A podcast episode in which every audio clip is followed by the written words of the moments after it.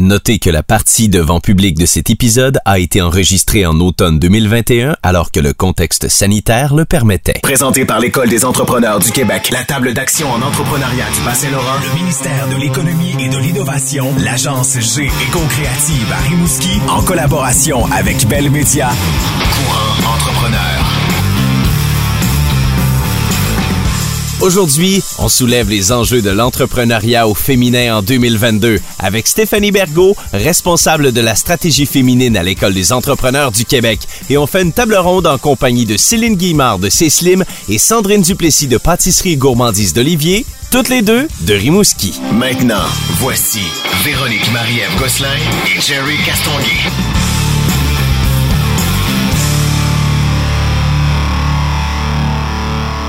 C'est la première fois, puis on est très fébrile de pouvoir dire que cette partie d'entrevue-là est faite devant public. C'était notre rêve! Ensemble, on y est arrivé, la gang. Dès la saison 1, on disait qu'on rêvait de faire des épisodes de courant entrepreneur devant public. Ouais. Est arrivé quelque chose qui s'appelle COVID, coronavirus, appelez ça comme vous Pandémie voulez. mondiale. Pandémie mondiale. On a fait partie de la pandémie mondiale. On a fait une saison 2, malgré tout, Mhm. très positive. Euh, malheureusement pas devant public. Et là, on reprend devant public. Ben oui. Puis on peut. Tout le monde a son passeport vaccinal. C'est Hey, extraordinaire. on est légal en Ah plus. oui, écoute, on est écoute. légal. Et euh, on, on le fait pour une méchante bonne cause parce qu'il y a Stéphanie Bergot qui est avec nous. Allô, Stéphanie? Allô? Tu es la responsable de la stratégie féminine à l'École des entrepreneurs du Québec. Euh, J'aimerais que tu me parles un peu de ton parcours pour te rendre jusqu'à ça. Parce On n'a pas deux heures, par Ouais. exemple. Mettons, je te donne un cinq minutes. Bon, la question à mille points, comment j'ai atterri à l'école à la direction de la stratégie féminine? Euh, ben déjà, à la base, je suis entrepreneur depuis l'an 2000. J'ai eu des business euh, en événementiel, en gestion de projet, en restructuration d'entreprise. J'ai enseigné l'entrepreneuriat et la coordination d'événements. J'ai fait des cours, je suis devenue coach en neurosciences appliquées pour m'attarder plus à l'humain dans les projets que, dans lesquels j'accompagnais justement souvent des entrepreneurs depuis quelques années. Puis finalement, ben euh, l'école. euh, On la voulait, ouais, on la voulait. Dans le fond, une de mes amies m'a présenté à Tracy Ann Powers, euh, qui est actuellement euh, notre patronne à Véronique et moi. Euh, Qu'on salue, qu'on Oui. est d'homme fine, est gentille, euh, Ouais, est extraordinaire. On négocie nos prochains contrats. Ben là, c'est sûr. Exact. Fait que c'est ça. Fait que euh, j'ai rencontré Tracy par le biais d'une amie. On a parlé un peu, euh, mais c'était tout à fait informel. On parlait justement d'entrepreneuriat au féminin. Euh, il venait de déposer le projet pour la stratégie féminine. Puis finalement, ben c'est ça. Quelques mois plus tard, elle m'a contacté en me demandant de faire partie de son équipe. Puis la blague à l'école, c'est que sur le coup, la réponse a été non, je pense pas que tu veux me gérer. Puis euh, finalement, la discussion est partie de là, tu sais, en disant que moi, j'avais besoin de l'attitude, que je suis quelqu'un tu sais, qui, qui, a, qui a besoin de pouvoir contribuer réellement. Puis eux, ils cherchaient à l'école quelqu'un pour chapeauter ce nouveau projet-là. Fait que de fil en aiguille, ben, j'ai accepté leur offre. Puis je suis à l'école bientôt depuis euh, deux ans.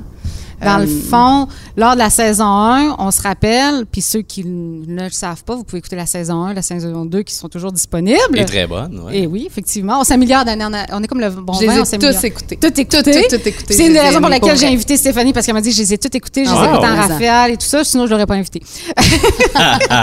Saison 1, on se rappelle, j'annonçais qu'on avait eu le financement de Développement économique Canada Ouais. pour la stratégie féminine. Saison 2, on expliquait qu'est-ce qu'on allait faire avec ce... Combien de millions? 3,2. Ouais, c'est 3,2. bon. Et là, on a la grande Manitou.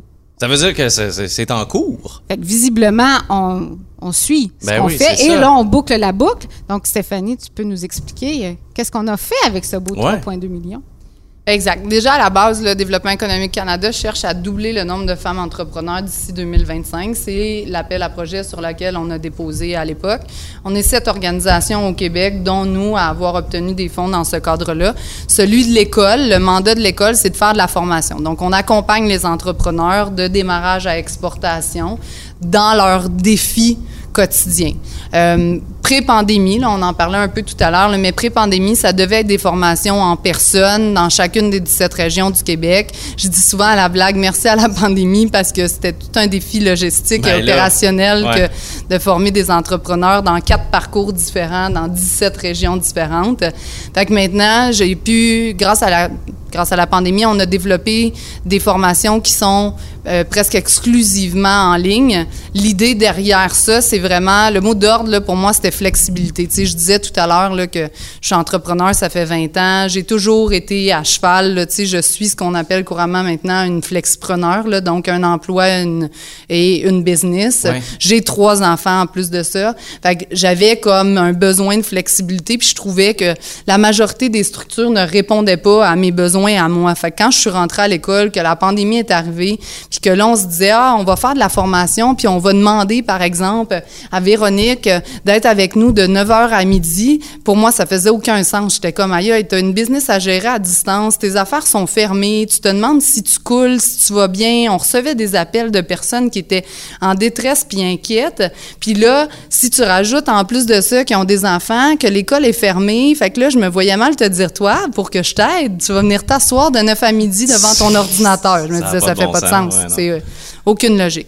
Fait que dans le fond, ce qu'on a développé, c'est des formations qui sont maintenant, le terme est plus connu, asynchrones. Donc, ce sont des capsules de formation. Toute la théorie est sur des plateformes que tu peux regarder quand tu veux, comme tu veux, autant de fois que tu veux ou pas de fois du tout. Là, parce que si tu es comptable dans la vie, tu n'as peut-être pas de besoin de ma formation sur la gestion de ton cash flow, mais tu as peut-être besoin d'aide sur tes ressources humaines ou tu te poses peut-être questions sur comment revoir ton modèle d'affaires dans la situation actuelle. Fait que toute cette portion-là, c'est une portion que les femmes font exactement comme elles le veulent, aux, aux heures qu'elles veulent. Fait que si c'est en plein milieu de la nuit parce que tu fais de l'insomnie puis que je t'aide à te rendormir, ben tant mieux. fait que, ou que t'allaites. Hein? Ouais, c'est- ça Il y a des peut. choses dans la vie d'une femme qui se produisent qui sont bien spéciales. Puis tout le reste, en fait, on a développé une communauté. Puis c'était un peu ça. L'appel de la pandémie a fait que les femmes nous appelaient pour avoir du support, pour pouvoir parler, pour pouvoir partager entre elles leur réalité. Puis, fait qu'on a développé des discussions. À chaque semaine, elles pouvaient venir discuter avec des, gens de l'école, mais surtout entre elles pour pouvoir partager ce qui se passait. Fait que des fois, c'était vraiment des discussions sur l'entrepreneuriat. Je, je suis en train de développer du numérique, je sais pas trop comment ça fonctionne, mais d'autres fois, on avait des discussions vraiment sur, hey, j'en- je, je t'aboute, je t'aboute, je sais plus comment ça va marcher, je sais plus ce que je vais faire. Ok, parfait. Euh, fait que ça a permis aux entrepreneurs de venir se déposer dans un espace qui était sécuritaire, puis où est-ce que les gens partageaient leur réalité à certains égards. Là, Des expériences passées, j'imagine, qui a pu éclairer celles qui étaient dedans en ce moment. Là. Clairement. Puis moi, je dis souvent, la pandémie, c'est une épreuve de plus. Là. Être entrepreneur, là, des épreuves ou des défis, t'en vis au quotidien. Là. Tu sais, c'est, c'est pas une destination, l'entrepreneuriat. Là. On se lève pas un jour en se disant, aujourd'hui, je suis devenu entrepreneur. Non, non. On devient et on est entrepreneur au fil du temps. Là, tu sais. Euh, que, que tu sois en démarrage ou que tu sois entrepreneur depuis 15-20 ans, tu es un entrepreneur à mes yeux. Tu as parlé du concept de flexipreneur euh, un peu plus tôt parce que c'est ta réalité à toi. Et, et- puis on parle d'entrepreneuriat au féminin aujourd'hui. Euh, je pense que dans, dans les personnes qui vont vous consulter, qui, qui, ben, qui vont vous consulter, qui font affaire avec vous, la majeure partie en 2021 sont des flexipreneurs, on s'entend là. Ben là, 2021, c'est sûr que 2020-2021, c'est des années particulières parce Ouais. que la définition de flexipreneur, c'est qu'il n'accorde pas 100% de son temps à son entreprise. OK. Fait que dans certains cas, il y en a qui ont fait un retour aux études. Dans d'autres cas, il y en a qui sont en congé de maternité. Mhm. Ouais. Dans d'autres cas, il y en a qui ont une job et une business. Dans d'autres cas, il y en a qui sont aidants naturels qui ont une business. Toutes ces définitions-là rentrent dans le concept du flexiprenariat. Puis moi, j'aime beaucoup plus le terme flexiprenariat que, mettons, entrepreneur à temps partiel parce que si tu parles à des entrepreneurs à temps partiel, ils vont dire qu'ils sont pas à temps partiel dans non. grand-chose. Tu sais, dans le fond, ils vont mettre l'équivalent d'une d'une job entière dans leurs emplois, par exemple, puis l'équivalent d'une job entière dans leur business à côté. Fait que c'est pas vraiment du temps partiel, c'est juste que tu fais plusieurs autres choses. Si je lève la main, c'est juste pour dire à Dieu que j'ai une prochaine question. c'est nouveau signe. Moi, j'ai la question qui tue. Oui. La question féministe. euh, la grande différence entre un homme entrepreneur et une femme entrepreneur. La réponse est euh, dans, la, dans la forme, pas tant de choses que ça. Ce que je veux dire, là, c'est les femmes sont capables de tout accomplir, les hommes sont capables de tout accomplir. C'est beaucoup plus dans l'accompagnement et dans la perception personnelle que l'on a de nous. Puis ça, là, tu sais, là, on fera Syndrome pas... de l'imposteur, par exemple. Par Ouais. exemple. Puis, tu sais, on fera pas de retour en arrière de décennies, là, mais tu sais, dans l'éducation, ça a longtemps été bien vu, euh, tu sais, de valoriser, par exemple, l'audace et le courage chez un jeune garçon, puis de valoriser le fait que tu ne dépasses pas quand tu colories ou que tu es bien mise et que tu es bien jolie dans ta petite robe. Fait c'est naturellement des extrêmes quand je l'image comme ça, mais ce que ça fait, c'est que des fois, trop souvent, on a été un peu rabroué pour le côté fonceur. Puis moi, j'ai eu la chance d'étudier au HEC là, à travers mes années de plein de choses. Là. Puis l'un des cas qui m'avait plus, le plus marqué, c'était un cas où est-ce qu'ils avaient fait un cas, ils l'avaient rédigé, ils l'avaient mis au masculin, puis ils l'avaient mis au féminin. C'est la seule chose qu'ils avaient changé. Le nom hommes pour femmes, puis ils ont soumis à des groupes d'étudiants pour connaître la perception de ce, de ce portrait-là, si vous voulez. Puis quand on lisait à propos de l'homme, on disait c'est un homme audacieux, courageux, euh, euh, qui a du nerf, euh, qui est fonceur. Puis le même même portrait avec un nom féminin, on disait c'est quelqu'un qui marche sur les autres, c'est quelqu'un qui prend trop de place, Ben c'est quelqu'un de rough, c'est quelqu'un de... Fait qu'il y a encore la perception aujourd'hui, à certains égards, que quand tu es une femme, tu ne devrais pas, par exemple, parler d'argent. Puis on a eu la discussion il n'y a pas si longtemps, là, tu sais, où est-ce que je parlais avec des entrepreneurs qui ont réussi puis qui me répondent, moi, je roule pas dans la voiture de mes rêves parce que ça passe pas, les gens me jugent, Au me disent la que je devrais faire. ah ouais. ouais. Fait qu'il y a encore, tu sais, en 2021, certains certains aspects qui sont plus difficiles, mais au-delà de ça, c'est qu'on s'est rendu compte que dans des groupes de femmes, on dirait qu'il y a un safe space. On est capable d'exprimer les choses comme on les ressent. Puis pendant longtemps, l'entrepreneuriat, ça a été homme blanc, 50 ans et plus, qui travaille 90 heures semaine dans sa business et qui a laissé de côté tout le reste de sa vie.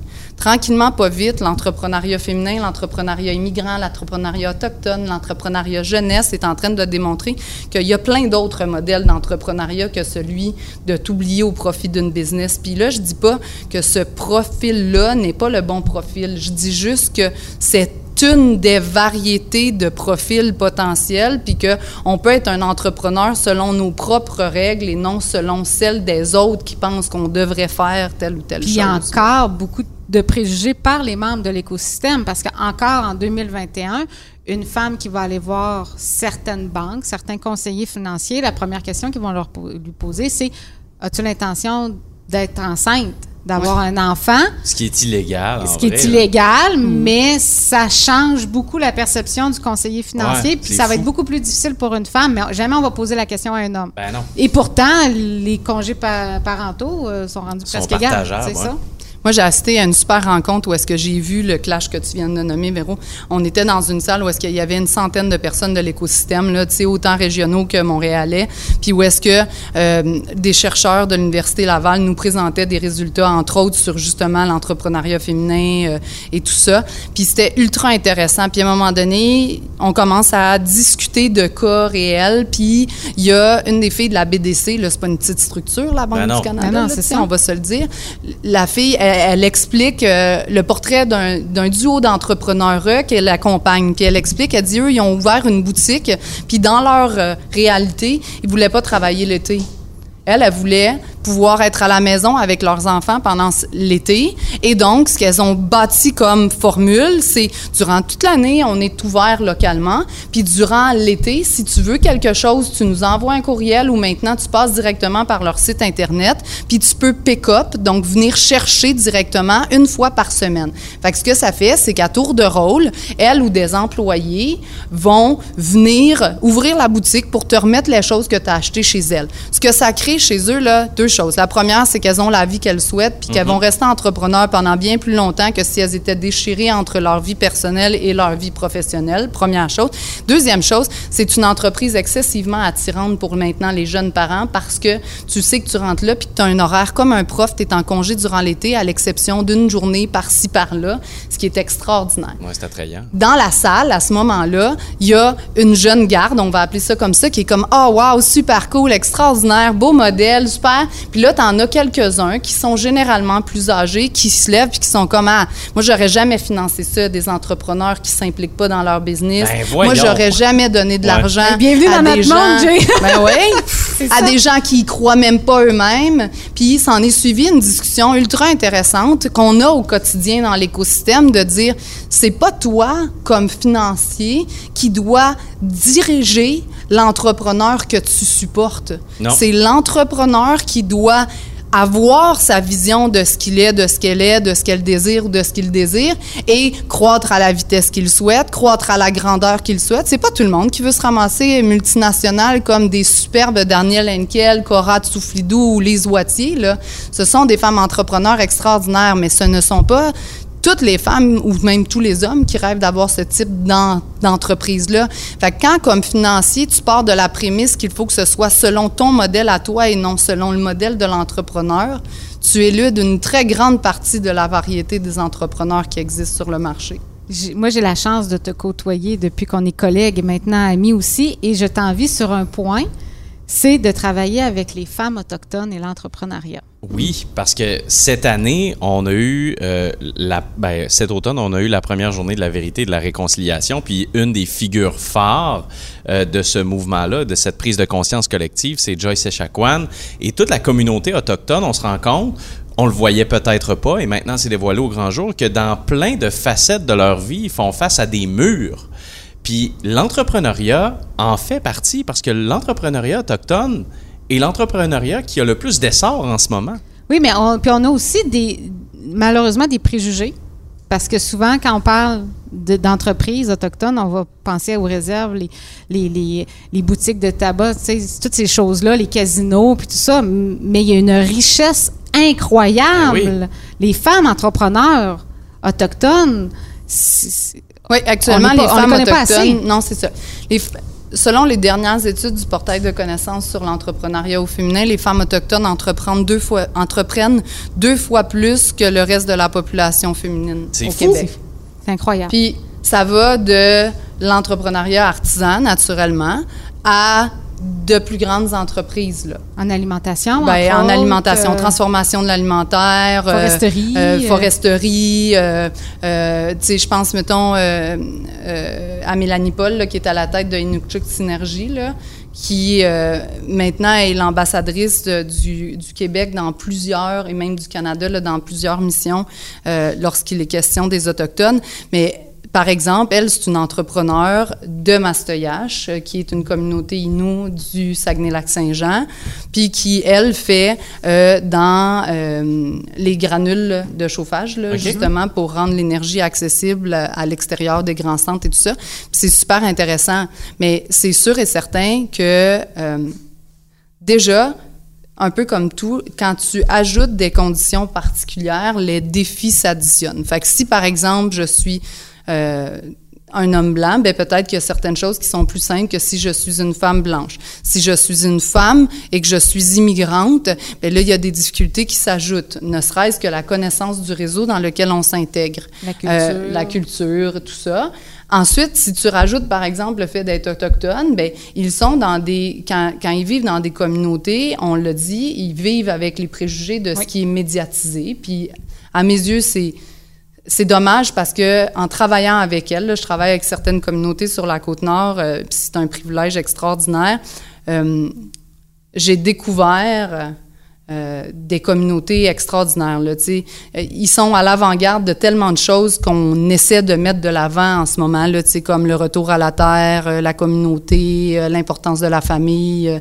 On en parlait euh, plus tôt aussi, le, le partage des ressources également, comme des lieux où est-ce qu'on peut faire affaire. Puis c'est, ça prend un village pour élever un enfant, ben eux, c'est ancré dans leurs valeurs, puis au, autant au niveau entrepreneur. Là. Oui, c'est ça. Puis dans les, dans les enjeux, entre autres, dans les communautés, c'est toujours selon le, le portail de connaissances en entrepreneuriat au féminin, c'est déjà difficile pour une femme en entrepreneur d'aller chercher du financement. Quand c'est plus difficile que pour les hommes, selon les statistiques, d'aller chercher du financement. Mais quand tu es autochtone, c'est d'autant plus difficile parce que quand tu vis dans les communautés, tu n'es pas propriétaire de, par exemple, ta maison. Donc, euh, c'est un peu c'est un peu politique là, mais il faut toujours qu'il y ait un tripartite. Il faut que tu fasses affaire avec des institutions autochtones pour les prêts, puis eux conviennent d'une entente par exemple avec les conseils de bande pour pouvoir prêter l'argent. Fait que c'est déjà difficile d'aller chercher des fonds parfois, puis là en plus il faut que tu rentres une troisième partie pour pouvoir te faire prêter des fonds. Fait ça fait beaucoup de décideurs qui décident un peu à ta place de ton projet là. Au bout de la ligne qui qui décident que ça a lieu ou pas, ou qui ont leur mot à dire en quelque sorte au niveau du financement, par exemple. Et heureusement, les, conseils de bande, de plus en plus, on a des femmes, des femmes chefs. Puis heureusement, parce que ça doit avoir une incidence sur l'entrepreneuriat féminin. Ça a probablement une incidence. Au Québec, actuellement, euh, c'est quand même très minoritaire, que ce soit des chefs, euh, des femmes chefs. Euh, à Equanichit, où est-ce que moi je travaille le plus, il y a énormément de femmes dans des rôles décisionnels. Ce qui a probablement, je pense, euh, favorisé ou facilité le fait qu'on développe la formation puis qu'on collabore avec elles.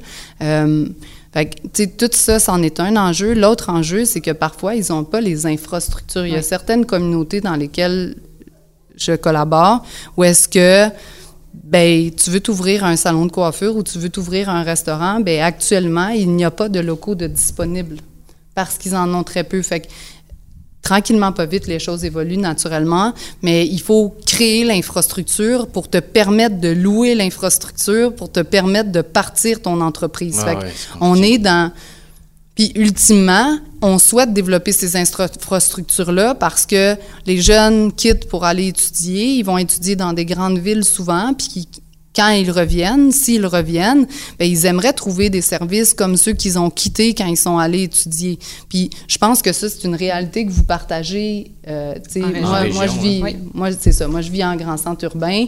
C'est une des réalités que vous partagez. Euh, c'est de dire, ben nos jeunes, ils vont à l'université ou au cégep à l'extérieur, puis quand ils reviennent, ils retrouvent pas les services qu'ils ont tant aimés. Mm. Ben c'est encore en fait de plus grande envergure parce que là, sais, mettons, à Equanichit, il n'y a pas de restaurant, pas de crèmerie. il me disait, ça, il faut faire 8 km pour trouver une crèmerie pour amener tes enfants. quand tu as un craving là, de crème molle, pense-y bien. c'est ça. oui, c'est ça. C'est ça. Tu le planifies dans ton agenda. Mais tu sais, moi, j'ai vu des choses extraordinaires aussi. J'ai, vu des projets se développer, j'ai vu des femmes se développer. Euh, puis moi, je dis souvent, l'entreprise croit à la vitesse à laquelle l'entrepreneur croit. Là je crois profondément en l'être humain. Là, c'est pas pour rien que je fais du coaching, mais je pense que c'est par l'évolution de l'entrepreneur que l'entreprise grandit, comme elle le souhaite. C'est pas grandi forcément en, ampleur, mais grandit, euh, change, évolue. Euh. la preuve, c'est qu'il faut se questionner quand ça fait des années qu'on est en affaires pour savoir est-ce qu'on est encore dans ce qu'on aime réellement faire, mm toutes ces choses-là. Fait que j'ai vu des projets phénoménaux, là, des projets de transformation, entre autres de petits fruits, où est-ce que là, on fait travailler plusieurs membres de la communauté pour apprendre les savoirs ancestraux, pour transformer de la matière première qui est disponible en en, grande quantité dans une très grande proportion, qui veulent commercialiser à l'externe. Ils ont des partenariats avec des grands chefs euh, cuisiniers, tout ça. Là, c'est extraordinaire là, ce qui s'en vient. Là. En concluant, euh, Stéphanie, j'aimerais que tu me parles de ce qui te fait le plus plaisir parce que tu es en lien avec des, femmes entrepreneurs de, tous les milieux, euh, puis tu en as vu des histoires de femmes entrepreneurs. qu'est-ce qui te fait le plus plaisir ou qu'est-ce qui t'a le plus marqué depuis que tu as commencé justement chez nous? Ben, écoute, ça fait des années que je fais de l'accompagnement au niveau des femmes entrepreneurs, puis ce qui me fait toujours triper, puis ce qui m'émeut énormément, c'est de euh, de travailler avec des femmes qui se sont choisies, qui, qui respectent ce qu'elles sont, ce qu'elles souhaitent, euh, la manière dont elles voient leur organisation, euh, le fonctionnement. Donc, ça demande comme un travail de capacité d'aptitude, oui, comme n'importe quel entrepreneur, mais aussi de croyance en ses propres moyens, puis d'avoir foi, même si les gens autour te disent parfois que c'est pas la bonne track ou il n'y a jamais personne qui l'a fait ou ça c'est pas vraiment possible comme ça puis moi ce que je vois chez les femmes entrepreneurs là, la majorité elles ont des têtes dures puis elles sont assez fonceuses, mais ça demande un travail personnel que d'être capable d'aller au-delà puis de passer par-dessus ce que les autres autour considèrent. Puis des fois, c'est ton entourage proche qui comprend pas pourquoi tu as choisi l'entrepreneuriat, puis qui se sent parfois même insécurisé par ton choix. Euh, puis des fois, ben c'est l'écosystème qui dit non mais j'ai jamais vu ça ou ça ça marchera pas ou ça c'est pas possible ou ça tu devrais pas faire ça ou ça c'est pas un bon move ou ça tu sais comme mais puis ça, là, moi, je fais souvent des parallèles entre la maternité et l'entrepreneuriat, là.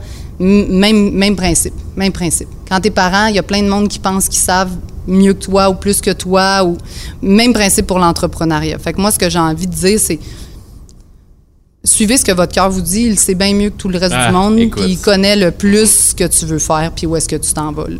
Le nombre de fois que ma blonde s'est fait dire Hey, tu es l'experte de ton bébé. Ben, en entrepreneuriat aussi, tu es l'experte de ton projet. Fait qu'au bout de la ligne, tu sais, écoutez-vous, je pense. Mais qui suis-je pour vous donner un conseil?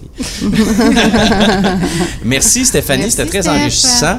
Dans la prochaine partie de Courant Entrepreneur, on vous présente les meilleurs moments de la table ronde qu'on va avoir dans les prochaines minutes. Et il y a aussi Véro Boukine Bien qui s'en vient.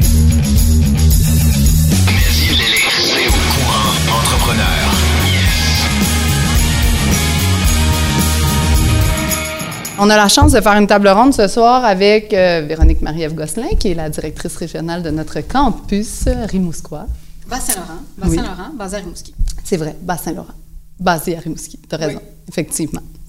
Avec deux entrepreneurs d'ici aussi. L'idée de la table ronde, euh, c'est de présenter des portraits d'entrepreneurs euh, Tu fais une joke variés. plate, Ouais, moi aussi, je pensais à ça.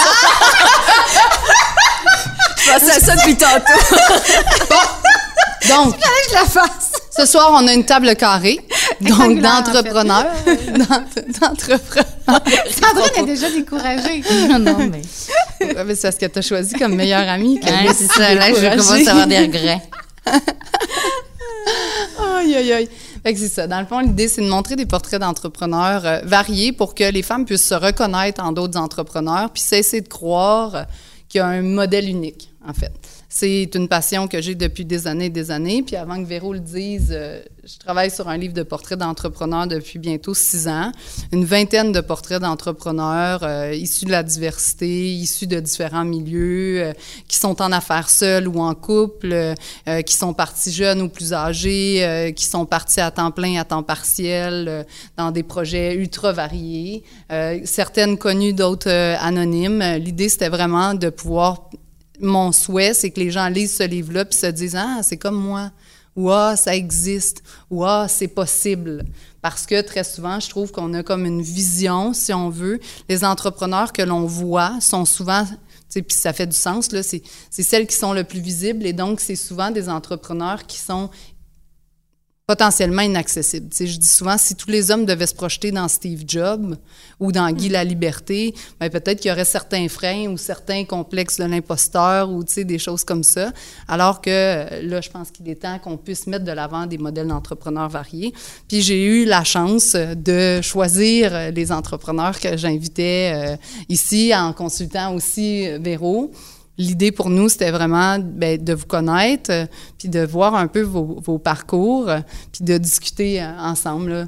Puis on a deux entrepreneurs à l'opposé. C'est-à-dire, puis je fais la blague, puis je la fais vraiment officiellement. J'ai une entrepreneur qui me fait grossir, c'est-à-dire Sandrine Duplessis de Pâtisserie Gourmandise d'Olivier, et une entrepreneur qui me fait maigrir, Céline Guimard du gym C'est Slim. Donc, deux entrepreneurs dans des secteurs d'activité complètement opposés, d'origine toutes les deux françaises, et accessoirement aussi mes amis. Donc, euh, Stéphanie, je te laisse pour commencer la discussion.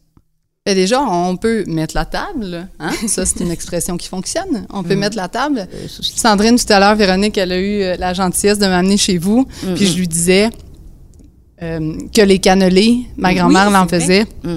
Ouais, ouais. Donc c'est ça. En fait, c'est ça qu'on vend. Nous, on vend Ouais. euh, euh, plus que du, plus qu'un produit. C'est un souvenir, c'est une, euh, un moment. C'est Ouais. ça Ben, peut. Une découverte parce que vous avez amené à Rimouski euh, la pâtisserie et pur beurre. Oui, mais je pense qu'il y en a d'autres qui le faisaient ou. euh, Plus enfin, ou moins. Mais nous, ben, tout est pur beurre, oui, ça c'est sûr que pour les intolérants au lactose, c'est difficile, ou les véganes, c'est un peu compliqué pour euh, nous, parce que c'est pas le créneau qu'on a choisi, mais euh, il y a de la place pour tout le monde, Oui. donc euh, chacun trouve, trouve son bonheur, ou chez nous, ou chez d'autres. Il n'y a pas de souci. Sandrine, tu dis quand on est arrivé, parce que bon, Véronique l'a dit, mais à l'accent, ça s'entend quand même. Tu disais tout à l'heure quand on était sur Paris. Ça fait combien d'années que vous êtes en affaires ensemble? Ouf, trop longtemps. On va en parler, Euh, ça. non, non, je plaisante. Euh, ben, ça fait euh, peut-être 28 ans ou 25 ans que je suis en affaires avec, avec mon mari. Donc lui, il a le, on a chacun nos forces et nos faiblesses dans l'entreprise. Lui, il a le savoir-faire et la technique. euh, il s'occupe de tout ce qui est production, création. Moi, je m'occupe de la partie marketing et de la partie communication parce que euh, euh, c'était important pour nous de d'avoir chacun nos rôles bien définis. Et en fait euh, c'est ce qui fait que ça fonctionne. Parce que l'un n'empiète pas euh, sur le domaine de l'autre. Par contre on donne quand même notre avis. Moi s'il y a quelque chose qui me plaît pas je vais le dire. Et si lui il y a quelque chose qui lui convient pas il va me le dire aussi. Donc c'est bien parce qu'on on partage vraiment les rôles quoi. On a chacun nos rôles bien définis. Et, et on reste chacun dans nos dans ce qu'on sait faire de mieux On va en parler un petit peu tout à Ouais. l'heure euh, de la conciliation, en tout cas de l'intégration. Moi, j'appelle ça. Ben, en travail fait, euh, famille, là. nous, ça fait 30 ans qu'on est mariés. Je dis toujours, c'est comme si c'était 60 ans parce qu'on est euh, 24 heures sur 24 ensemble. Euh, donc, euh, il y a des fois où euh, c'est pas tous les jours rose, mais, euh, mais on a quand même chacun notre domaine de prédilection et, euh, et on s'épanouit chacun dans ce qu'on fait. Donc, ça, c'est c'est pas mal non plus. Mais euh, c'est pas toujours évident de travailler avec son conjoint euh, ou sa conjointe, euh, je l'avoue. Non, non, assurément, Mm. clairement. Céline, toi aussi, qui est française, mais qui fait, comme Véronique le disait, dans un autre ordre d'idées. Donc, euh, La suite de la chose. oui, c'est Moi, ça. Je suis c'est après ça. les pâtisseries. On va chez Sandrine et on court chez toi, c'est ça? Ouais, exactement. Excellent. Centre d'entraînement physique pour femmes, c'est Slim. Fait que c'est ça, euh, un beau petit gym euh, qui accueille les femmes en feu. Puis dans le fond, depuis deux ans maintenant, on fait de l'entraînement en ligne aussi et à domicile. Donc euh, voilà, c'est ça fait 12 ans maintenant là, qu'on est qu'on a parti C'est Slim. Puis euh, moi, j'endure personne. Je suis euh, je suis unique propriétaire. J'ai une belle équipe qui m'entoure par exemple parce que je pense que on, a on a c'est l'équipe qui fait toute la différence aussi, je crois. Sûrement que toi aussi. euh, Ah oui, on, tout, on a euh, besoin de- de- d'être entouré pour, Mm. euh, pour, pour avancer, ça ouais, c'est sûr. c'est ça. C'est super intéressant. Puis là, tu sais, toutes les deux, ça fait quand même plusieurs années maintenant que vous êtes en, en entrepreneuriat. Vous avez toutes les deux des employés. Ça fait partie, en fait, des raisons qu'on trouvait super intéressantes de vous accueillir. C'est parce que peut-être que vos réalités par rapport à tous ces enjeux-là sont différentes. Fait que, tu sais, toutes les deux, vous avez immigré. Euh, vous êtes arrivés ici il y a quelques années. Euh, quel a été la- le plus grand constat ou la plus grande difficulté pour vous en tant qu'entrepreneur immigrante? Alors moi, je veux bien dire quelque chose. En fait, euh, pour moi, la différence entre la France et le Québec, parce qu'on a immigré dans d'autres pays aussi où on a travaillé avec euh, Olivier, c'est que au Québec, si tu travailles, tu vas réussir.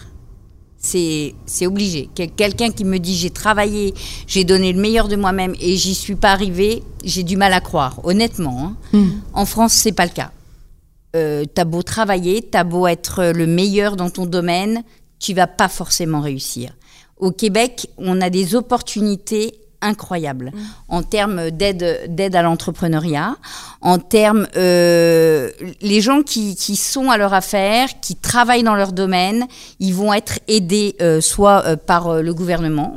Moi, je, je l'avoue, on n'a jamais eu, on a été aidé ici, on n'aurait jamais eu ça en France. Euh, c'est sûr que ça ça tombe pas tout cuit dans le bec. Il faut aussi faire ses preuves. Mais si tu travailles ici, tu vas réussir. Euh, Le, c'est un- pour nous, c'est un peu le rêve américain. C'est-à-dire que euh, ce qu'on a obtenu ici, on l'aurait peut-être jamais obtenu en France en, en termes de nombre d'années et euh, aux, aux résultats qu'on a obtenus ici. Ça, c'est la grosse différence pour moi entre la France et le Québec. Hmm. Ben, je peux renchérir aussi par rapport euh, à la reconnaissance euh, ici euh, et à l'implication des gens, je trouve, parce que, tu sais, oui, on, on est euh, étrangère, en- entre guillemets, dans les premières années, surtout. Ben, Sandrine a plus d'accent que moi, je crois, mais Ah ouais, mais, moi- mais moi, c'est marketing, euh, je peux pas perdre mon accent, ça. fait pas mais, vrai. mais je trouve que la reconnaissance euh, est, est méga importante ici et qu'on n'aurait pas en France nécessairement. Et aussi euh, l'ouverture euh, aussi de au Québec, on, on est très ouvert au fait que on est étudié dans un certain Oui. domaine et que on va se lancer dans d'autres choses. Ça c'est très très ouvert ici, alors qu'en France, Oui, il y a moins euh, d'étiquettes. en France, euh, ça aurait pas passé. Euh, Oui, Moi, j'ai étudié en océanographie pour euh, Pour venir faire à Rimouski, ça prenait c'est ça. Oui, pour arriver à Rimouski, c'était mon mon chemin et c'est ça. En France, euh, jamais euh, on aurait pu, j'aurais pu faire ça euh, sans avoir ré- réétudié, etc. Avoir un autre diplôme, etc.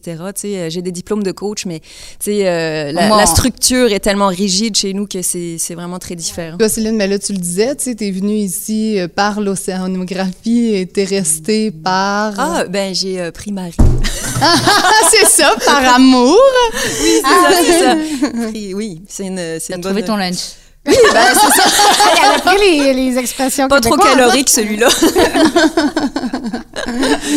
ben oui, c'est ça. Du coup, je suis restée ici, mais en fait, euh, j'aurais pas pris Marie. Je serais restée aussi. euh, probablement, je serais allée peut-être me promener dans l'Ouest canadien pour parfaire mon anglais euh, qui est pas terrible.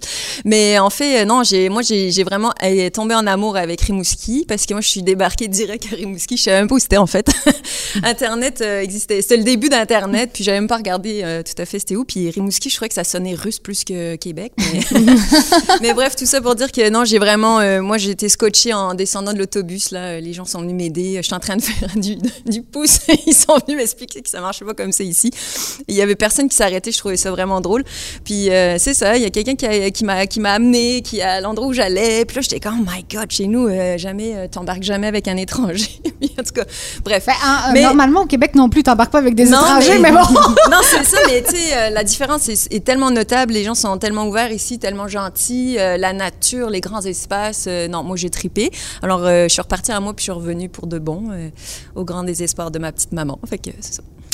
Ce, ce n'est pas toutes les femmes que je rencontre. Puis l'une des choses sur lesquelles on travaille énormément dans la stratégie féminine, c'est le fait de croire en ses aptitudes, de foncer, d'être capable. Puis les études en gestion actuellement démontrent que, par exemple, tu écris une offre d'emploi. Les femmes vont postuler pour une offre d'emploi où est-ce qu'ils ont 100 des compétences, alors qu'un homme va postuler sur une offre d'emploi où il a même pas 60 Oui. des compétences. Mm-mm. Fait que ce qu'il faut déconstruire, c'est Mm. l'aspect perfectionnisme. C'est le frein, si on veut. Oui, oui, c'est puis- bien d'être élitiste, d'être très bon, de vouloir devenir le meilleur, c'est correct. Mais quand l'aspect je ne connais pas tout, je ne sais pas tout, ce n'est pas terminé, freine par peur de ne pas être à la hauteur. Puis je vais dire autre, autre chose aussi, il y a des femmes qui, moi je suis un fort caractère peut-être, mais il y a aussi des choses que je suis capable de faire que mon, mon en termes de gestion des ressources humaines que mon mari il est incapable de faire. Comme moi dans son dans son travail euh, en production, je, je ne me demande pas de faire un gâteau parce que je n'en vendrai plus. mais euh, mais euh, il y a des choses aussi euh, où on a du mal à voir euh, des femmes euh, s'affirmer en disant moi je suis capable de regarder quelqu'un euh, droit dans les yeux et de lui dire non tu corresponds pas à ce qu'on recherche dans l'entreprise euh, bonne chance pour la suite. Il y a des hommes qui ne sont pas capables de, de c'est pas dans leurs compétences. Moi j'ai pas peur de ça euh, et puis euh, il y a aussi euh, le fait qu'il y a beaucoup de femmes qui se disent mais qu'est-ce qu'on va dire? Moi alors là qu'est-ce qu'on va dire? Je peux te dire que je m'en fous mais royalement ils disent ce qu'ils veulent moi, ce que je veux, c'est être en adéquation avec mes valeurs, avec ma vision. Je suis euh, là pour faire avancer le- la machine.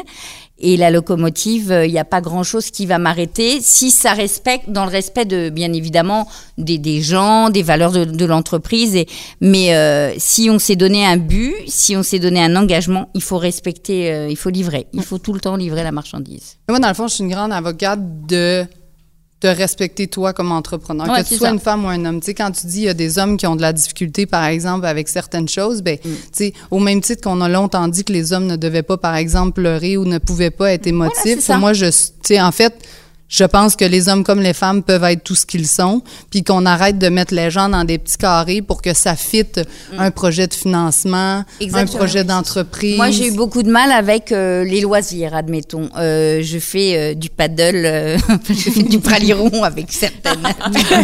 Faut pas le nommer moi. Euh, par exemple, j'avais du mal à dire, euh, euh, je prends mon après-midi, je vais au paddle. Parce que je me dis, oh les pauvres, au début j'avais vraiment de la misère avec ça. Je me disais, elle travaille, elle voit que moi je passe mon après-midi sur l'eau, ça marche pas. Euh, vont dire, bah là, euh, elle, elle se donne du bon temps. Après j'ai dit, non, non, non, ça marche pas là. C'est pour ma santé mentale, c'est pour mon bien-être que j'ai besoin de décompresser trois heures euh, par semaine pour faire ça. Sinon, je vais être exécrable. Sinon, et au début, j'avais beaucoup, beaucoup de misère avec ça. Puis à un moment donné, j'ai dit non, je vais me choisir moi et euh, je vais être là. euh, je préfère être efficace à 100%, euh, euh, 30 heures dans la Ouais, semaine comptes pas tes que d'être plus, là. Oui, ouais, mais même, même j'ai même pas à me justifier en termes Mm. d'heures, mais c'est en termes d'efficacité, d'efficience. Mhm. Je vais être efficace euh, 30 heures dans la semaine, mais à 100%, plutôt que d'être là 60 heures et puis à rechigner, à rogner, à, à, à, à- à ruminer ou à être aigri ou à ou être Fatigué, brûlé, fatigué. ouais. Voilà. Donc euh, j'ai- choisi mes combats Mm. et euh, mes combats, c'est de. Ben, je suis venue ici pour avoir une qualité de vie et, euh, et j'en profite. Fais Céline, toi aussi, hein, Oui. tu l'as vécu, ça? Ben moi, c'est c'est comme ça, Andrine. Dans le fond, je me donne euh, du temps euh, pour moi. Euh, Dans les, der- ouais, dans la deux les deux dernières années, c'est c'est moins évident un peu, mais euh, moi, je fais de l'escrime le- le- en fin de soirée. Je fais deux soirées. Alors, j'essaye d'organiser mes horaires pour que ça fonctionne bien. puis, je vais en compétition les, les fins de semaine quand, quand ça donne. Puis, euh, moi, c'est aussi pour ma santé mentale parce que quand je fais ça, euh, je pense à rien d'autre, puis ça me fait du bien. Puis euh, je me suis jamais vraiment senti mal de ça. Euh, probablement que c'était déjà un peu euh, dans ma. Ben, tu sais, c'est en moi depuis des années que je fais ça. Fait que dans, c'était déjà c'était comme ça que moi les, les tels tels soirs, ben je suis pas là. Mais tu sais, moi je sais que je travaille plus la fin de semaine aussi, donc tu sais ça compense en masse. Puis j'ai pas besoin de me justifier de quoi que ce soit. Moi, j'avais ce syndrome-là de me dire ah ouais, mais qu'est-ce qu'elles vont penser de moi Puis, Hmm. puis après, je me suis dit mais une heure de ton travail, Ouais. ça vaut quoi? Est-ce Ouais. que ça vaut euh, d'être euh, euh, d'être en colère, d'être fâché, d'être fatigué? Hmm. Non. Euh, moi, pendant une heure de, de travail, je vais ramener ça dans l'entreprise, donc j'ai droit à une, une récompense. Ouais, puis tu euh, sais, on est parti de tout en bas, fait que tu sais, on l'a fait ce chemin-là aussi, donc. euh, Ouais, ouais, puis, euh, mais j'avais, euh, c'est aussi le problème de culturel. J'avais Mm. cette barrière-là en me disant, ouais, mais alors, je Ouais. partais, euh, tu sais, maintenant je me cache pas, je prends Mm. ma C'est planche. ce qu'on appelle puis- des croyances limitantes, c'est ça. ça, Ouais, mesdames. C'est ça. Et, ah, Vous avez chacun les vôtres, Ok, ouais. pas forcément les mêmes. Non, non, ouais, Puis chaque ça. entrepreneur a ce qu'il a acheté. Fait que tu sais, tout Mm-hmm. à l'heure, je parlais là, de l'entrepreneuriat comme étant un modèle unique, tu sais, de dire, Mm-hmm. ben on travaille 90 heures dans sa business. Ben les gens ont parfois acheté qu'il faut travailler fort. Mm. Ouais. Moi, ce que je fais en général, c'est que je reprends les gens. Il faut pas travailler fort, il faut Travailler intelligemment. Ouais, c'est ça. Fait que c'est pas si t'en mets 70, 80, c'est pas si t'es arrivé le premier puis parti le dernier. C'est est-ce que quand t'es là, tu l'as bien nommé? Est-ce que Ouais. quand t'es là, la- une valeur la ajoutée? de temps Ouais, aussi, ça. à gérer tes pertes de temps aussi, euh, faire attention à ça parce que des fois le temps file et t'as rien fait et puis alors que t'aurais pu utiliser ce temps pour toi ou euh, faire d'autres activités, tu sais. Fait que- Mais au début, moi, j'avais en plus de, de- de ce syndrome de qu'est-ce qu'elles vont penser de moi, c'est que quand j'étais dans mon activité qui devait soi-disant me détendre, je me dis, ouais, mais là, je pensais à la job et je culpabilisais. Ah ouais. Alors ça, c'était l'enfer. Ouais, Après, Oui, oui, j'ai dit, Tant pis. Ça, c'est une addition. En plus, t'es pas là, tu, culpabilises parce que t'es pas là. Voilà, et là, c'était, euh, tu, dis non, ben, ça marche pas, donc là, tu coupes ton téléphone, puis ça marche non, pas. Non, elle ben... coupe pas son téléphone, elle fait des réseaux sociaux en mettant des pralirons oui, sur le non, paddle. Euh, et ça fonctionne. En plus, ah, mais moi aussi, je pourrais en prendre pour aller faire du paddle. Ah. Euh, du coup, c'est bien. Mais au début, t'as ce petit, tu dis, bon, moi, je vais justifier ma sortie, donc, et en fait, après, non, j'ai pas, j'estime ne pas avoir besoin de me justifier parce que euh, je mérite ce que je m'offre. Eh hmm. mm. Sandrine, elle a parlé du fait d'adapter son type de gestion quand elle est arrivée ici. Mmh. Hélène, est-ce que tu as vécu ça aussi? Toi aussi, tu as euh, des oui, ben, équipes? J'ai eu le temps de j'ai eu le temps d'adoucir mon caractère. Je veux pas t'insulter non, non, j'ai pas encore le temps, je suis beaucoup plus jeune que toi. Mais ben, tu sais, avant d'être entrepreneur, euh, j'ai eu quelques années ici euh, dans les études et dans l'escrime, etc. Fait que surtout à l'escrime en fait, parce que j'étais assez ben, j'étais assez discipline. Hein. On a été un peu élevés comme ça. Et, euh, et euh, donc, euh, puis tu sais, j'étais un, un, un, passé d'athlète moi aussi. Donc, tu sais, la discipline, ben, tu connais ça toi aussi, Vér pas Véronique, excuse-moi, Stéphanie. Donc, ouais, je suis pas athlète. Ouais. Le paddle. paddle et praliron. On est à fond. oui. Donc, ouais, c'est ça. Mais oui, il y a eu un, il y a eu des, des années qu'il a fallu que je m'ajuste, c'est sûr, parce que c'est on, c'est ça, on n'est pas élevé de la même manière. Euh, c'est beaucoup plus rude et puis c'est beaucoup plus carré, c'est discipliné, c'est, c'est ça. Fait qu'il faut un peu se parler. Puis ressources humaines aussi, on peut pas gérer des gens euh, comme euh, en France, c'est très, très différent. Puis je ris parce que moi, j'ai mon grand frère qui gère la ferme familiale. Puis il se plaint tout le temps qu'il n'y a pas de monde pour travailler avec lui. Mais tu sais, quand, quand je, je, en parle, j'ai dit, tu sais, en tout cas. On a des méthodes y a différentes. Des choses qu'on pourrait améliorer. Mais tu sais, il y a, vraiment des clashs, mais c'est ça. Euh, mais ça, tu sais, on, on s'adapte facilement, je trouve. Puis les gens euh, ici sont, euh, sont, sont cool pour ça parce que tu sais, ils, ils, ils, sont miroirs, là. Puis mon, mon compagnon aussi, euh, il m'a fait des, des suggestions aussi, puis des remarques, ou, ou juste de prendre conscience aussi des choses, parce que des fois, on, on, on pouvait dire certaines choses, ou, l- ou d'être plus sanguin, parce que moi aussi, je suis quelqu'un de sanguine, puis qui part au quart de tour, puis bing bang, puis je suis, tu sais, c'est ça, je- ça traîne pas, puis on règle quelque chose, puis vite, vite, vite, mais c'est parce que là, il y a du monde avec toi, il y a une équipe, faut pas brasser tout le monde comme ça, puis... Ouais, mais il n'y a pas que qu'en ressources humaines. Euh, On Ouais. adapte aussi notre façon de faire euh, en termes de, euh, de réseautage, par exemple. Le réseautage au Québec, si tu n'as pas de réseautage, oublie ça, ça marche pas. En termes de euh, modèle d'affaires, en termes de... Mm. Moi, euh, écrire un business plan, j'ai regardé euh, au début, j'ai dit, mais c'est pas, ça marche pas là. Euh, on est entrepreneur, on n'a pas besoin d'un business plan. euh, c'est pour faire euh, remplir... Non, mais honnêtement, hein, je vais être franc. Puis euh, le banquier, il te regarde, il dit ouais, mais moi j'en ai besoin pour justifier à mon supérieur. C'est juste ça. Alors que c'est pas ça qui fait que ton t'as beau- t'as beau écrire un business plan, c'est pas ça qui fait que ça Dans va vos marcher. Deux exemples de financement, on l'a remarqué, vous avez déposé des plans d'affaires, Ouais. Puis finalement, c'est le relationnel qui a fait la différence. Ah moi ça, bah euh, je veux dire le plan d'affaires, euh, l'autre il l'a regardé. euh, C'est même pas moi qui l'ai fait. de toute façon.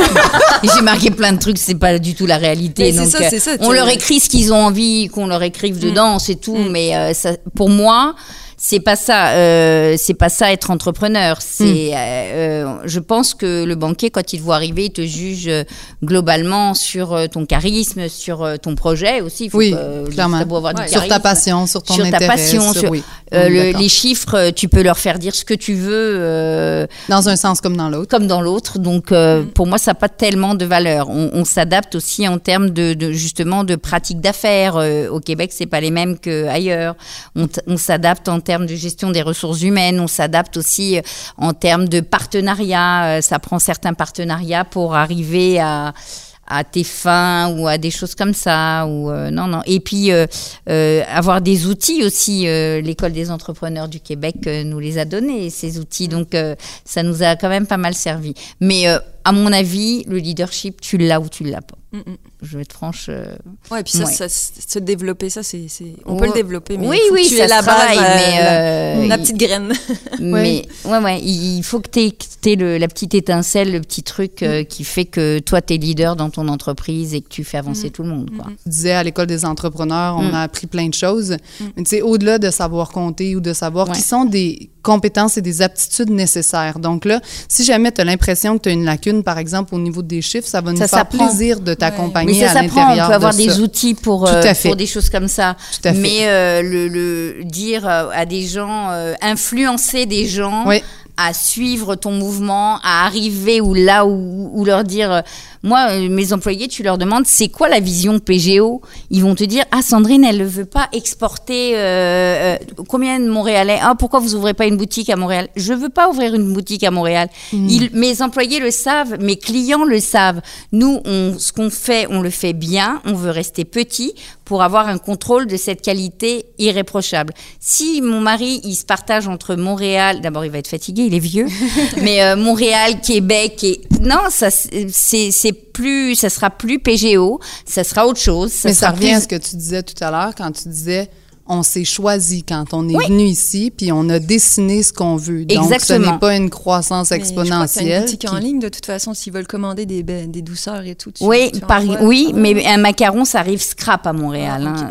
c'est c'est Dans pas. ce cas-là, il faut faire comme moi et venir à Rimouski pour les Exactement, manger. voilà. meilleur mot. Mais oui, mais on a, on, on a effectivement la boutique en ligne que j'ai effectivement mis euh, des, du temps avant de mettre en. Euh, je reculais, je reculais parce qu'on m'avait dit ah une boutique en ligne c'est une deuxième boutique. J'ai dit bon la première marche très bien, pourquoi j'en aurais une deuxième? Sauf que la pandémie est arrivée et Oui. heureusement qu'on avait la boutique en ligne. Mais euh, s'il y avait eu que moi euh, et pas de pandémie, euh, ouais, mais c'est ça, ça nous a ça nous a obligés à nous adapter dans un autre modèle d'affaires qu'on n'avait pas forcément envie, mais euh, qu'on a utilisé. Oui, oui, c'est euh, une deuxième place d'affaires. exactement. Exactement. Tout à donc, fait. euh, est-ce On qu'on est en veut une troisième? Pas forcément. Voilà, c'est ça. Mais on a choisi, euh, euh, on, on a une vision de où est-ce qu'on s'en va et, et surtout, on sait ce qu'on ne veut pas. Ce qu'on ne veut plus. Ouais, ce qu'on ne veut plus. Voilà. Oui, mais c'est ça qui est extraordinaire dans ce que tu expliques, c'est de dire, OK, bon, ben parfait, nous, on a fait des choix, les choses vont très bien, il y a même de la demande, donc Mm. on n'est pas obligé de répondre à la demande de manière positive. Tu sais, ce que je veux Oui, dire oui, par là, c'est si l'entrepreneur ne l'en- n'en ressent pas l'envie, le besoin, le désir, Mm-hmm.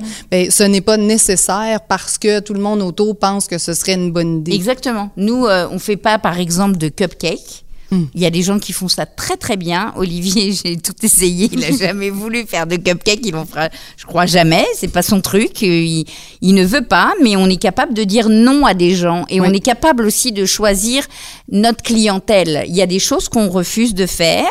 Euh, moi, un gâteau euh, blanc euh, avec un truc plein de colorants dessus, c'est pas mon truc. Il y en a d'autres qui savent très bien le Ça faire. aussi, c'est des crashs France-Québec, Et ouais, ouais, et puis on, on leur laisse faire. Je veux dire, les gens viennent pas chez moi pour une tarte au sucre, mais ils vont venir pour un Saint-Honoré. Donc il y a des gens, par contre, ici qui font ça très bien, la tarte au sucre.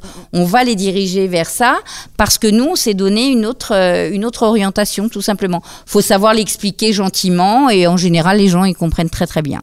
Moi, ce que j'aime dans ce que tu dis, Sandrine, c'est qu'il y a de la clarté, de la clarté pour vous. Vous avez fait Mm. des choix. Ouais. Puis de la clarté maintenant pour vos employés parce que vous avez transposé ce que tu disais tout à l'heure, tu sais, qui est ultra primordial, mais autant auprès de vos employés que de vos clients, puis de, tu sais, Mm. des gens qui vous entourent.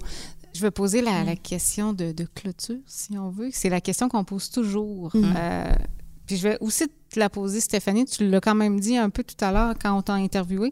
Euh, si vous aviez un conseil à donner à une femme entrepreneur en devenir, donc je viens de rajouter, euh, qui, qui hésite à se lancer en affaires, ça serait quoi? Puis je vais commencer par Céline. Ben, de faire confiance à son feeling intérieur. Wow. Sandrine? Hum, ouais, de, de choisir, de, de- de se choisir. T'as euh, dit la meilleure non. réponse. Ouais, non, T'as ouais, bloqué tout le reste. Ouais, de, de se choisir et de d'avoir euh, une vision claire de ce qu'elle veut ou de ce qu'elle ne veut pas. Mm, mm. Ça, c'est euh, pour moi, c'est euh, Mm. primordial. Il y a des choses qui Ouais, sont ça, C'est pas inacceptables. évident quand tu commences. Ouais, quand tu commences, Ouais. bah, tu te tu plies, dis machin. oui Ouais. tout. Tu contournes, tu Mm. plies, tu acceptes, tu Mm. prends des clients qui sont pas tout à fait ceux que tu voulais, tu fais des services qui sont pas tout à fait ceux que tu voulais. Mm. Puis là, finalement, quand on évolue en Ouais, pas de entrepreneuriat, on dure, sélectionne. Mm, mm. Non, Et toi, tellement. Toi, Stéphanie, un conseil à un entrepreneur en devenir? Fonce, ma cocotte. ouais, mais c'est ça, tu sais, c'est, tu sais, suis ton cœur, fonce, euh, crois en tes capacités puis en tes aptitudes, entoure-toi adéquatement, ose être vulnérable et poser des questions, là, tu sais, aux gens autour, là. On Ouais. parle d'aide, de Ah ouais. support, de... Il n'y a pas de questions bêtes, là. Ouais, puis euh, va t'aider avec, euh, avec l'école des entrepreneurs, mais le coaching privé aussi que vous avez offert. Moi, ça m'a sauvé euh, la vie dans ma première vague euh, d'avoir ton soutien, Stéphanie. Puis euh, c'était important pour moi de, le mentionner. On n'a pas parlé de ça, mais ce qu'on qu'on a eu dans le programme SFE, ben, moi, ça a tombé pile dans la, première vague. Puis sincèrement, j'étais perdue, je savais pas, j'étais waouh. Oui, je faisais des vidéos, puis je me, je me démenais comme je pouvais pour essayer de garder les gens en forme, puis qu'ils gardent le rythme d'entraînement à la maison et tout ça. Mais, tu sais, euh, ça m'a vraiment aidé beaucoup, là. Vraiment, vraiment. Fait qu'un gros merci. Oh, merci à toi, j'ai adoré ça. Tout vous accompagner, mais c'est ça. Ouais. Je pense d'oser. Oser être soi, oser faire ce qu'on pense qui est la bonne chose pour nous, oser aller chercher de l'aide, oser poser des questions, oser faire un pas de recul, oser se tromper. C'est pas un échec, c'est pas la fin du monde. Là, les entrepreneurs qui ont fait faillite ou qui ont fait des choix puis qui ont parti d'autres choses, je veux dire, il y en a tellement, là, tellement, tellement. Le Ce n'est pas une fin de non-recevoir que Mais de je changer. pense que c'est même euh, dans la carrière d'une entrepreneur, c'est bien de- d'avoir des de manger son pain noir comme on dit chez nous, c'est de- d'avoir des failles. euh, on se relève euh, d'autant plus fort et euh, et, euh, et moi je me trompe encore euh, tous les jours et euh, et euh, ça m'est arrivé et ça m'arrivera sûrement encore. Mais c'est là qu'on apprend et qu'on grandit quoi. Mm, ouais. Sagesse. Merci Ouais. pour ces bons mots de fin. Merci à vous trois. Merci à vous tous. Merci, merci, merci. Courant entrepreneur. Véro pour Véro Bookin. Oui, Tu sais comment me prendre, hein? Par le Le- bedon! Oui! Par le bedon! Et bon, Stéphanie a resté avec nous. C'est rare qu'on a des invités qui restent à Véro Bouquin. Mais on n'a pas le choix. Elle est avec nous. Parce Alors- que, soit dit en passant, Stéphanie, c'était sa première fois dans la région, dans l'Est du Québec. Elle a tombé sur la plus belle semaine qu'il faisait à Rimouski avec Ben 20 oui. degrés en plein mois d'octobre. Exact. Donc, euh, normalement, vous écoutez l'épisode en janvier. Il va faire moins 40. Vous allez vous rappeler de cette magnifique semaine du mois d'octobre 2021. Euh, donc, oui, euh, petit gâteau. Oui. Euh, si, Jay, je te dis gâteau vachon, c'était ton- lequel ton préféré? Moi, c'était le biologue rouge. Ah, oui, à la fraise? Ouais, au coconut. Hey, coconut. Je suis pas mal le seul. Il y en, il y en avait toujours à l'épicerie. Ouais, je sais c'est pas drôle. pourquoi. Stéphanie, t'es-tu amatrice de petits gâteaux vachons? Non, hein, Non. pas amatrice de petits gâteaux vachons. Non, c'est sûr. Oui, moi, quand je même. suis amatrice euh, De petites de, euh, de, douceurs. oui, de petites douceurs et gourmandises d'Olivier. Mais qui ne l'est pas? Mais quel plug d'enfer pour nos, nos invités de la table ronde juste avant nous? Donc, un petit gâteau. Moi, personnellement, le Joe Louis, le à caramel, le bio caramel, le bio fraise, le puff qui n'existe plus. Le pa- Bref, je les Le aime tous. puff, c'était quoi ça? Toi, t'es trop jeune. Le puff, OK, le puff, tu te rappelles pas du puff?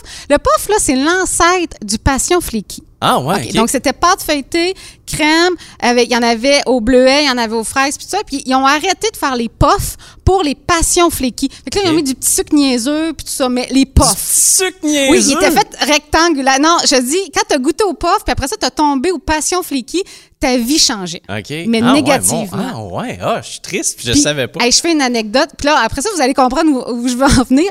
Je fais une ane- anecdote. J'étudiais au cégep de Matane en tourisme avant d'être en entrepreneuriat et j'avais des, des- des amis qui venaient de la Beauce. Ouais. Qui dit Beauce va parler, ça, ça a un lien avec les gâteaux vachons.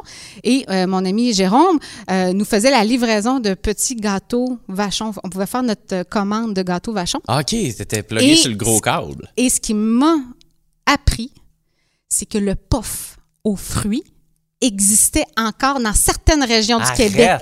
Ouais. Bref. Non, mais Ah. pas, au bas- euh, pas à Rimouski, pas au Et Bas-Saint-Laurent. c'est effacé tranquillement. qu'il faut que tu crées. C'est ça. Un équivalent de puff haut de gamme. oui, je mange beaucoup. Euh, Mais donc, pourquoi qu'on parle de gâteau Pourquoi vachon on parle de gâteau vachon? On parle de gâteau vachon parce que les petits gâteaux vachons, c'est une institution au Québec, euh, un modèle entrepreneurial en Beauce et c'est une femme entrepreneur qui a créé ça. Ah oui! Qui a créé ça, qui a créé. Et il y a un, un livre qui s'appelle euh, L'histoire des petits gâteaux vachons de 1923 à 1999, parce qu'à partir de 99, ça a été vendu Acheté, à ouais. Saputo et tout ça. Donc, ça raconte l'histoire de toute la genèse de tout ça. Et il faut savoir que la créatrice, Madame Vachon, a créé, et c'est pour ça que je trouve ça super intéressant, Stéphanie, que tu restes avec nous, elle a créé les petits gâteaux Vachon pour rapatrier des États-Unis ces deux garçons. Arrête. Parce qu'à une certaine époque, beaucoup de jeunes hommes allaient travailler euh, de l'autre côté des lignes. Puis on se rappelle la, la Beauce, là, avec la C'est- frontière, c'est c'est juste à côté, ouais. Euh, travaillaient dans le domaine, entre autres, de l'automobile. Donc, Ah. elle a deux de ses garçons qui ont traversé. Et dans le fond, elle se posait la question comment je peux faire pour les rapatrier, leur donner de la job. Donc, on parle de 1923, tu sais, la crise, première, Ouais, ouais. bon, tout ça. Donc, elle a commencé à faire euh, de, de- des petits gâteaux à la maison, de la boulangerie et tout ça. Et grâce à ça, ces deux garçons ont rapatrié, ce qui m'amène au point de, la création d'entreprises de c'est pour les femmes, c'est différent aussi pour les hommes. Mm-hmm. Euh, c'est souvent alimentaire. On pense à Ida Stenberg. Bon, Jay, Ouais, tu la te rappelles pas. épicerie, ça? C'est Oui. une épicerie ou un magasin général? Une épicerie. OK. Ida Stenberg, dans son cas, euh, immigrante juive euh, hongroise, elle s'est installée au Québec et c'était aussi pour nourrir sa famille. Elle a créé l'épicerie Stenberg. Donc, Hey, les mais femmes Ça a eu un énorme Oui. succès, on s'entend, là. Mais tu sais, Cora. Cora Ben s'est oui. séparée, elle devait avoir une job qui lui ramenait de l'argent, mais qui lui permettait d'être à la maison avec ses enfants. Daniel Henkel, Même chose. même chose. Euh, le pourcentage en entrepreneuriat féminin de ce qu'on appelle en fait de aussi de l'entrepreneuriat social, là, pour créer de l'emploi, pour aider les gens, pour aider les autres, pour, est beaucoup plus élevé Chez les femmes. chez les femmes, encore aujourd'hui. À l'époque, c'était très alimentaire, puis plus on avance dans le temps, plus les causes motivent les femmes entrepreneurs encore plus que les hommes pour le moment. Donc, suggestion de Véro Bouquin, l'histoire des petits gâteaux Vachon 1923-1999 de Dave Corriveau, très imagé. Ça se lit avec un petit gâteau à caramel. Ben, j'espère, parce que les puffs n'existent plus. Exactement. Ou une passion flicky. Ah, ouais. Non, mais ils sont pas pareils. C'est pas aussi bon Une que mince consolation. Même les Joe Louis sont plus pareils. Bref. Ben, les Joe Louis, qui aime vraiment ça?